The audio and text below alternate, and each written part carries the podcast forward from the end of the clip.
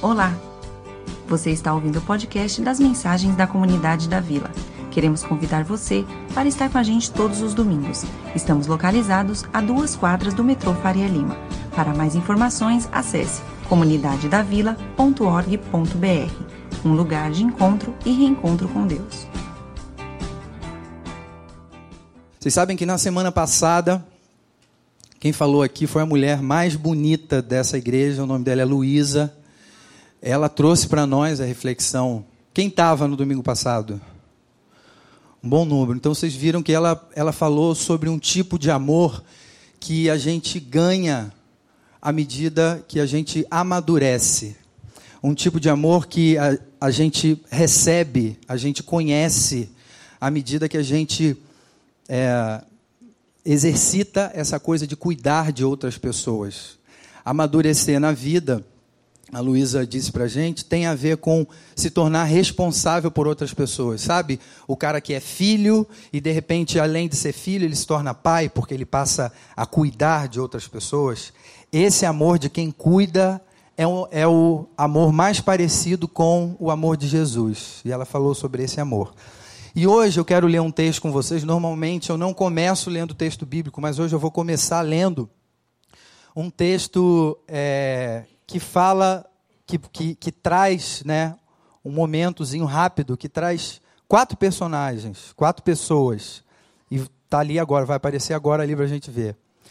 A gente vai ler um, um, trechinho bem pequenininho que tem Jesus, tem um, cara chamado João Batista e tem dois discípulos do João Batista.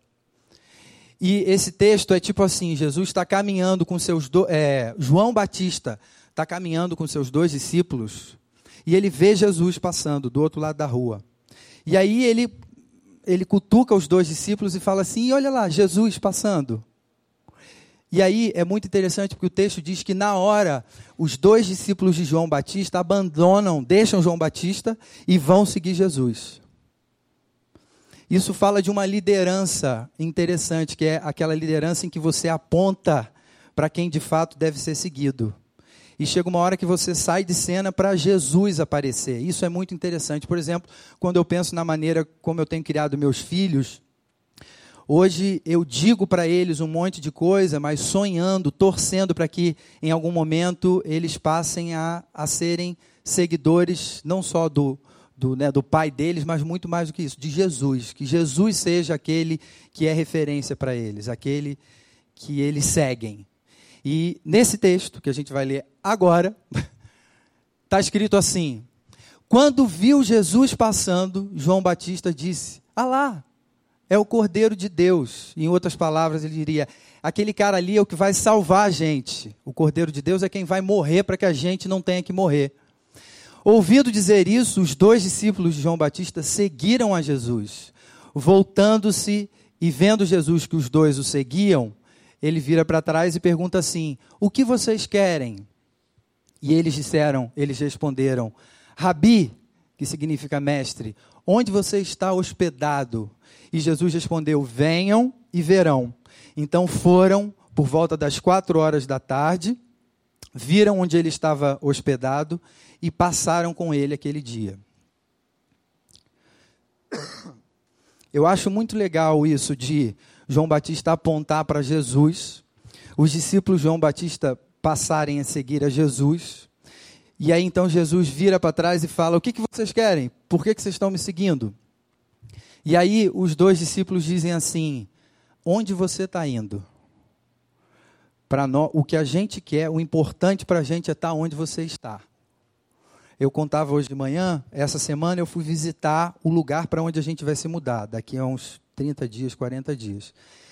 E eu fui lá junto com o Gustavo, nós paramos o carro num lugar que tem ali perto, né? No estacionamento que tem. Provavelmente onde muitos de nós vamos parar o carro quando a gente se mudar, quem vem de carro.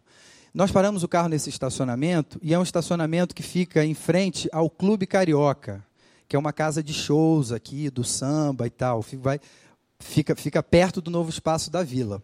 Não sei se vai dar samba ou não, mas fica perto.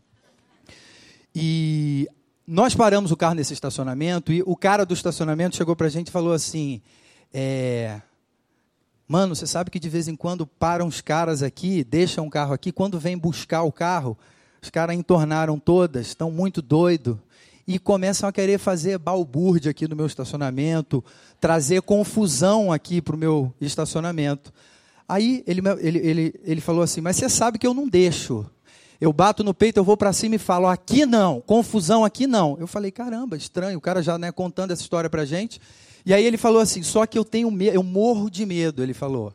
Eu sou super mole, eu tenho muito medo. Mas o nosso segurança, que é aquele ali, um cara de dois metros em pé na porta, quando eu vejo que ele está presente, eu encaro qualquer coisa.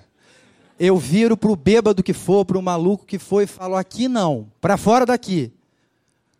Eu falei, mano, é mais ou menos isso.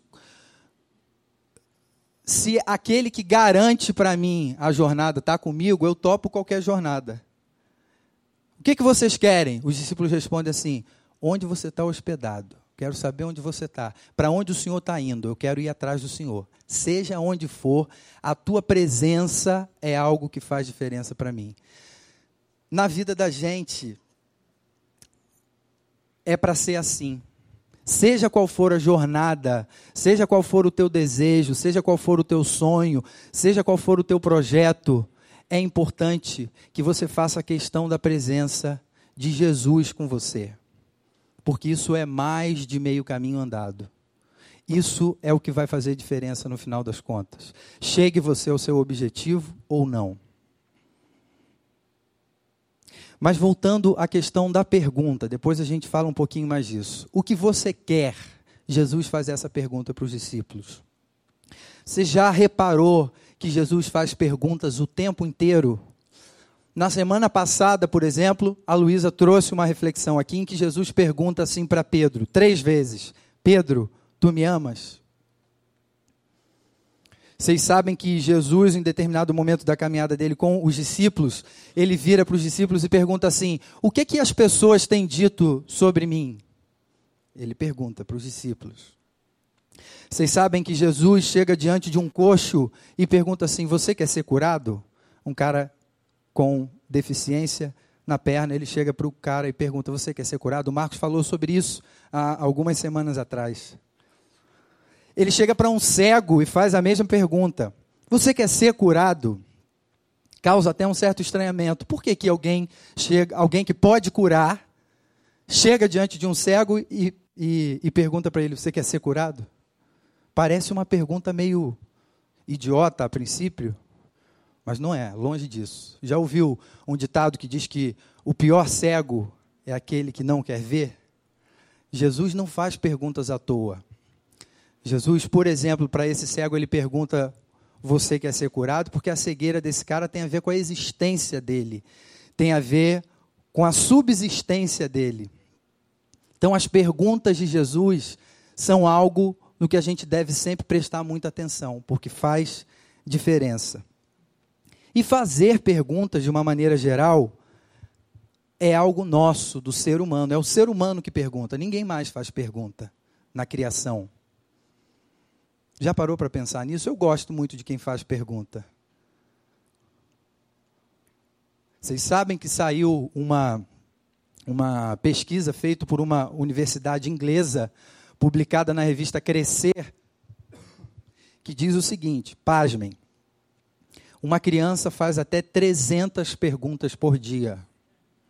Se você tem dois filhos, são 600. Né, Lígia? 600 perguntas. Se você tem três filhos, são 900. Fiz a conta aqui de cabeça. Quatro, eu já perdi a conta de quantas perguntas são. E Luísa estava me dizendo, eu falei, será? Não é possível? 300? Ela falou, é, você não conta, você não porque na quarta você já se irritou. Então, é bem possível que seja mesmo. 300 perguntas. E é muito interessante porque Jesus sabe que quando ele faz perguntas, as perguntas fazem com que a gente se enxergue, com que a gente se perceba. Ah, até um parêntese. Essa pesquisa diz que a, a pergunta mais feita pelas crianças é por que, que o céu é azul? achei bonita, achei singela essa pergunta, mas lá em casa, por exemplo, os meus filhos nunca fizeram essa pergunta, mas semana passada o Gabriel, é, eu falando com ele sobre é, é, a criação, Adão, Eva, né? Deus criou todas as coisas. Ele me perguntou assim: Papai, e Deus? Quem criou Deus? Eu falei: Menino, não faça pergunta desse tipo para mim. Tio Gustavo depois responde para você.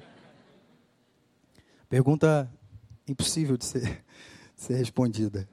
Mas é isso, é porque eles estão se conhecendo, eles estão conhecendo o mundo ao redor. Fazer pergunta é muito importante. As perguntas certas, então, nem se fala. E respondê-las faz toda a diferença na vida. Essa pergunta, o que você quer, por exemplo, é, eu lembro, eu lembro que o meu pai me fez essa pergunta em alguns momentos chave da minha vida. E pensar sobre ela fez toda a diferença em algumas decisões muito importantes que eu tomei. Essa pergunta, o que você quer, é uma pergunta de confronto em amor. E esse é o primeiro ponto da nossa reflexão de hoje. Um confronto de amor. Quando alguém chega para você e te pergunta: o que que você quer? Em outras palavras, o que que te move? Onde é que você está indo? Onde é que você pensa que você está indo? O que, que você tem sonhado? O que, que você tem desejado? O que você quer inclui essas questões. Eu estava pensando, eu não faço esse tipo de pergunta para alguém com quem eu não me importo. Isso é uma pergunta para alguém com quem eu me preocupo, alguém que eu amo. Por exemplo, se eu vejo o Newton fazendo alguma bobagem, indo por algum caminho que eu entenda que não é legal, é só um exemplo, tá, Newton? Eu vou chamar ele perto e vou falar: Cara, o que, que você quer com isso? O que, que você quer fazer da sua vida? Para alguém com quem eu não me importo, eu não faço essa pergunta. E eu lembro disso, que meu pai, em alguns momentos em que eu estava com dificuldade de escolha do que eu ia fazer na vida, ele sentava comigo e a gente batia um papo a partir dessa pergunta: Filho, o que, que você quer? O que, que você está imaginando daqui para frente? E o exercício de pensar sobre isso fez toda a diferença na minha vida hoje quando eu olho para trás. A gente tem só dois pontos. Eu queria me ater um pouquinho mais no segundo ponto sobre essa pergunta que Jesus faz para os discípulos no texto que a gente leu hoje. O segundo ponto é: essa pergunta, o que você quer, ela é um convite a refletirmos sobre o que desejamos o que nos move, eu coloquei ali. Sabe por quê? Essa palavra desejar, eu acho que ela é muito importante, ela é fundamental nesse texto, mas ela está um pouco desgastada. Quando a gente pensa na palavra desejo, muitas vezes vem à nossa mente primeiro questões sexuais e tal, que está muito em voga no nosso tempo, sei lá, acho que sempre esteve. Mas desejar tem muito mais além disso, você sabe. Ou então, desejar é muito citado quando a gente está pensando sobre consumismo, sobre é, né, o que a gente tem é, né, comprado além da conta e tal. Mas você sabe, desejar vai muito além disso. Viver é desejar. Desejar é o que nos move. Estar vivo é querer. Ser gente é sonhar. A questão é: que tipo de desejo? Que tipo de querer? Que tipo de sonhar? É, é interessante porque isso isso isso está no nosso coração e é do coração que surgem as fontes de vida. No Evangelho de João, Jesus diz assim: aquele que crê em mim, do seu interior, e quando ele fala interior, ele está falando aqui do coração, o lugar dos desejos. Ele diz: do seu interior fluirão rios de água viva é, é, um provérbio, se eu não me engano, que diz assim: sobre tudo que se deve guardar, guarde o seu coração, o lugar onde, nascem os desejos. O Salmo 37 diz assim: Agrada-te do Senhor e Ele satisfará os desejos do teu coração. Então você percebe que a Bíblia fala dos nossos desejos e do lugar de origem deles o tempo todo. E uh, a gente corre o risco, às vezes, né, de pensando na palavra desejo, de querer. Não, deixa isso de lado, que desejo não tem muito a ver com a minha caminhada espiritual, com a minha caminhada de fé, com o meu relacionamento com Deus. Mas tem tudo a ver. Deus tem interesse nos nossos desejos. Deus tem interesse que a gente deseje, que a gente sonhe, que a gente se mova a partir do que desejamos. Então, a questão não é se desfazer dos desejos. A questão é colocá-los na mesa e pensar a respeito deles. O que, que eu quero? O que, que eu tenho desejado? O que, que tem me movido? Porque se você não para para pensar sobre ele, se você não coloca na mesa, se você não analisa, não considera a respeito, aí sim, aí é perigoso. Aí você corre risco de, de se tornar escravo dos seus desejos, das suas paixões. Lembrei de uma música que muito provavelmente vocês conhecem, que eu amo e que traz uma realidade. Milton Nascimento escreveu assim, numa canção chamada Eu Caçador de Mim, ele diz assim: preso a canções, entregue a paixões que nunca tiveram fim. Eu não sei se o, se o Milton Nascimento sabe, é bem possível que ele saiba, inclusive, que em Colossenses está escrito que Deus nos libertou da escravidão dos nossos desejos e nos trouxe para o reino do Filho do seu amor. Então, não significa aniquilar desejos, mas significa pensar a respeito e submetê-los a um Deus que nos faz livres para vivermos o que Ele espera de nós. Porque são os nossos desejos que nos movem. Eu fico, de vez em quando a gente bate é, um papo aqui com pessoas que, né, que vêm conversar com a gente, e eu, eu fico pasmo, assim, impressionado. Como tem gente que, que, não, que não tem desejos. Você pergunta assim, e aí? O que, que você tem sonhado? O que, que você tem buscado? Onde você se vê daqui a algum tempo? E tem gente que não sabe dizer, que está apático diante da vida. É, eu lembrei de uma outra música que aí traz essa questão. O cara não está escravo das paixões, talvez, mas ele não se move, ele está na inércia diante da vida. Olha essa música. Arnaldo Antunes diz assim: Socorro, eu não estou sentindo nada, nem medo, nem calor, nem fogo, não vai dar mais para chorar, nem para rir. Socorro, alguma alma, mesmo que penada, me empreste suas penas. Eu já não sinto amor, nem dor, já não sinto nada. Socorro, Alguém me dê um coração que o meu já não bate nem apanha. Por favor, uma emoção pequena, qualquer coisa, qualquer coisa que, que se sinta, tem tantos sentimentos, deve ter algum que sirva. Eu estava pensando, cara, isso é uma petição e tanto, isso é uma oração, é um louvor, melhor do que muitos que a gente canta aqui às vezes, né, Mateus? Ele percebeu que ele precisa de desejos. Ele precisa de algo que mova. Quando a gente não tem anseios no nosso coração, de fato, a gente para. A questão é que Deus quer colocar em nós desejos, sonhos e projetos. E quando eu digo dos desejos, sonhos e projetos de Deus para a vida da gente, não são coisas aqui dentro da igreja, não. É no teu trabalho, é com a tua vocação, é com as tuas habilidades.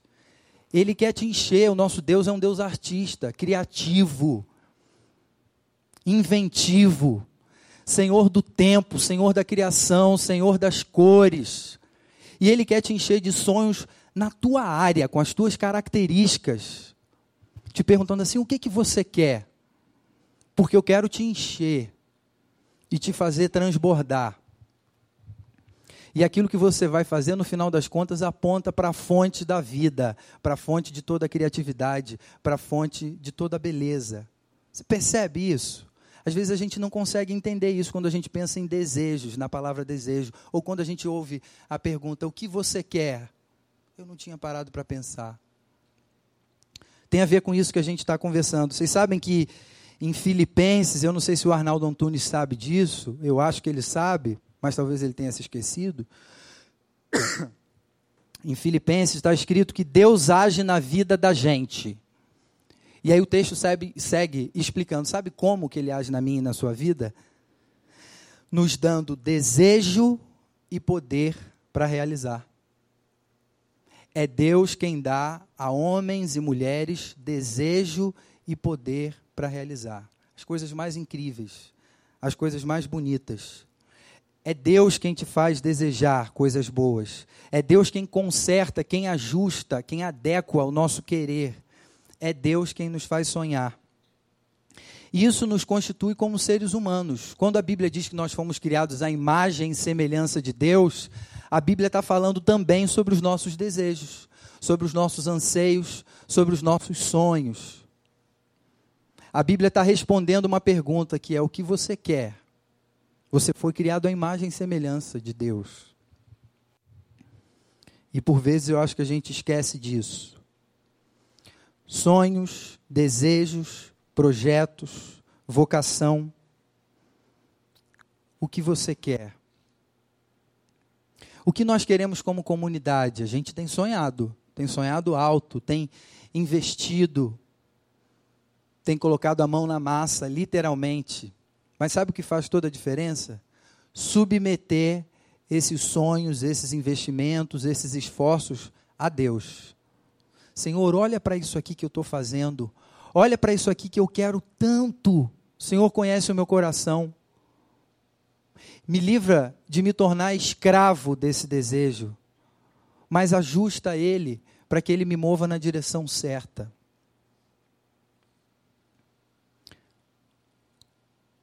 Aí alguém poderia dizer assim: Paulo, mas como é que a gente faz para medir? Então, pô, eu tenho muitos desejos. Eu não sou aquele tipo que você falou que não tem sonhos, que não tem desejos. Eu não estou em depressão, Paulo eu quero uma série de coisas. Como é, como é que eu sei que Deus está nisso? Eu queria dar um conselho aqui, prático, bem, bem, bem prático. E talvez isso seja para a gente fazer trocando ideia. Nos grupos pequenos essa semana a gente vai ter essa oportunidade. Diante dos seus desejos, dos seus sonhos, dos seus projetos, faça sempre perguntas do tipo: o que que isso tem a ver com o reino? O que que isso tem a ver com a transformação da minha cidade? Isso que eu quero tanto, que eu estou lutando, que eu estou sonhando, que eu estou desejando. O que que isso tem a ver com o bem da minha família? O que que isso tem a ver com a minha esposa que tem caminhado comigo? Isso que eu estou querendo tanto inclui a vida dela, aproxima ela de mim, de Deus, dos meus filhos eu estou querendo uma parada que eu percebo que isso está me distanciando dela. Isso é um sinal de que talvez eu esteja querendo errado, equivocado. O problema não é desejar, o problema é desejar errado. E aí essas perguntas nos ajudam a perceber isso. O que que isso tem a ver com o bem das pessoas a quem Deus amou primeiro e colocou ao meu redor? Deixa eu te dizer uma coisa: não é por acaso que você estuda numa sala que tem pessoas com quem você tem convivido e se encontrado todo dia. Não é por acaso, isso tem a ver com a tua vocação como discípulo de Jesus e deve ter a ver com os teus sonhos, com os teus desejos. Inclua essas pessoas no que você tem sonhado, no que você tem desejado. Porque Deus quer que você vá além de pensar só em você mesmo.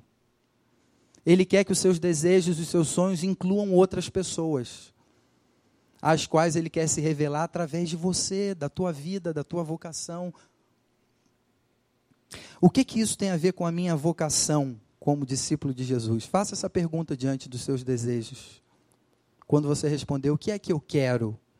Em seguida, responda: Isso que eu quero tem a ver com a minha vocação como discípulo de Jesus? Queria terminar dando um exemplo que eu ouvi há um tempo atrás e me tocou, um exemplo singelo, mas verdadeiro, verídico, um senhor, que eu não sei o nome, funcionário da prefeitura da cidade dele, já trabalhava um tempão na prefeitura, se aposentou. Mas ele falou: quero continuar fazendo o que eu faço, eu amo o que eu faço. Sabe o que ele fazia?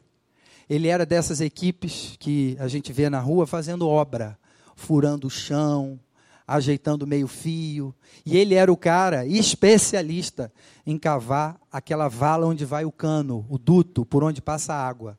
Isso era o que ele fazia. Fazia aquela vala. E é, ele se aposentou, ficou um tempo em casa, falou: Não, quero voltar, eu amo o que eu faço. E quando ele voltou, o chefe dele tinha mudado, era um cara novo. Primeira vez que ele saiu para a rua e começou lá a cavar, como ninguém, aquela vala que ele cavava, o chefe dele, depois de ver a vala feita, chamou toda a equipe e falou: Quem foi que fez essa vala aqui? O pessoal ficou meio cabreiro assim, chegou para trás. Ele falou: Fui eu, fui eu que fiz. O chefe virou para ele e falou: Por que, que você fez isso tão perfeito assim? Por que está tão reto, feito com tão cuidado? Não precisava tanto. Queria te parabenizar e falar, eu tô, eu nunca vi ninguém cavar uma vala assim, desse jeito. E ele respondeu dizendo, eu não, eu não sei fazer diferente. Tudo que eu faço, eu faço como se fosse para o meu Deus, o Deus a quem eu sirvo, em quem eu creio. E é assim que eu sei cavar. Eu faço como se fosse para ele. Eu tenho certeza, como se fosse não é para ele. Ele está aqui comigo o tempo todo.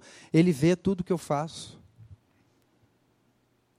Esse chefe ficou encantado por esse senhor e algum tempo depois ele se converteu. Ele aceitou Jesus no coração por conviver com alguém que cavava valas, consciente do seguinte: o que eu fizer, eu estou fazendo para Deus, tem a ver com a minha vocação.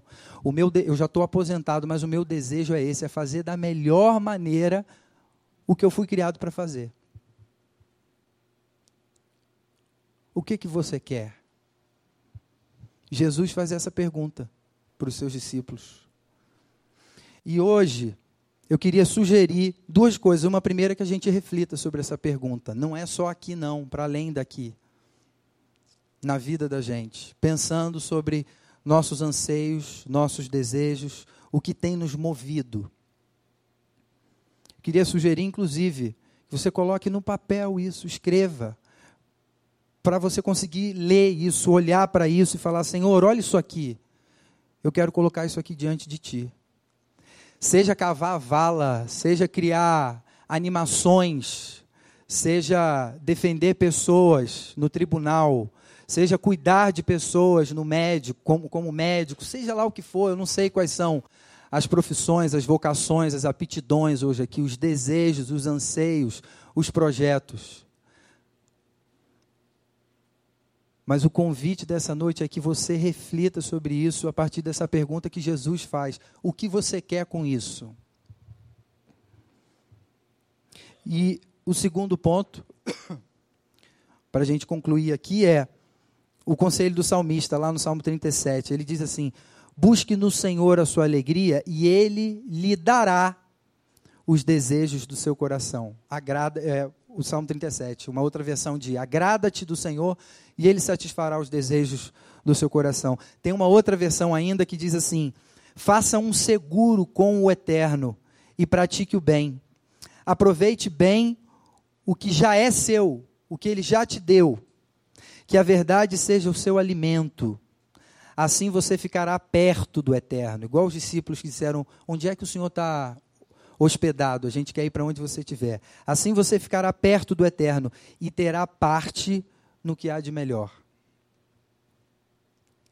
Essa é a melhor escolha para mim e para você, responder essa pergunta colocando diante de Deus aquilo que for respondido. Senhor, o que eu quero é isso.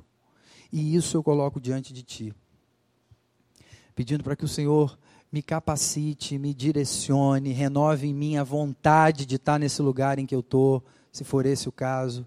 As pendências que têm me atrapalhado de seguir em frente, que isso não me atrapalhe de exercer aquilo que o Senhor me criou para exercer.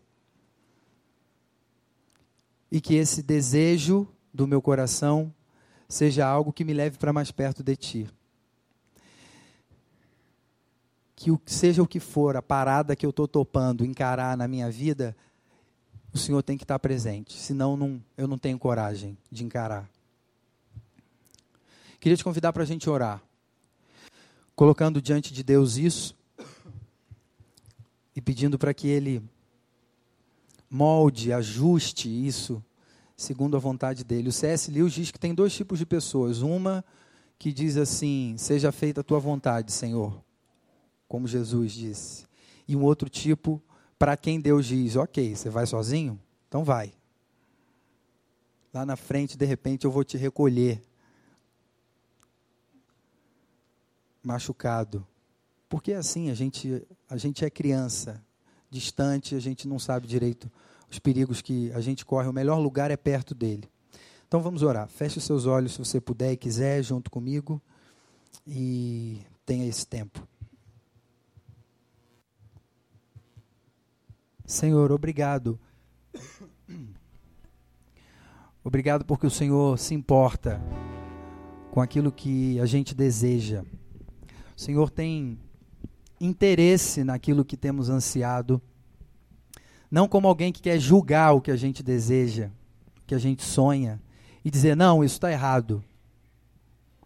Não, o Senhor se alegra como Pai amoroso com as nossas realizações, em nos ver felizes, e nos ver tendo prazer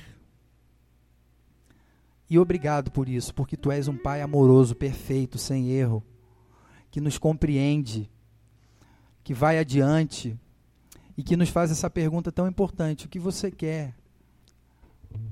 Aonde você pensa que você está indo? E vamos alinhar esse trajeto, esse caminho, para que você chegue em algum lugar onde de fato haverá satisfação, alegria, plenitude de coração, realização. Obrigado, Senhor, por isso, porque não estamos sozinhos e porque podemos submeter a Ti o que temos desejado, o que temos sonhado, o que queremos no mais profundo do nosso coração. Senhor, se há porventura alguém hoje à noite aqui que tem tido dificuldade de sonhar, que tem tido dificuldade de, de ter prazer em olhar para frente, em projetar realizações. Se tem alguém aqui que anda deprimido, que o Senhor esteja renovando os sonhos, renovando os desejos, alinhando o querer, as vontades, para que a gente viva uma vida segundo a tua vontade, que não é uma vontade que nos tolhe, que nos tira o prazer, a, alegria, mas muito pelo contrário, nos traz liberdade, Senhor, para realizarmos tudo o que queremos realizar olhando para Ti, tendo o Senhor presente com a gente. Por favor, faz assim nessa noite, na minha vida e na vida de cada um dos meus amigos aqui. Que o Senhor continue falando com a gente ao longo dessa semana e que assim nós sejamos inspirados e direcionados por Ti. Em nome de Jesus. Amém.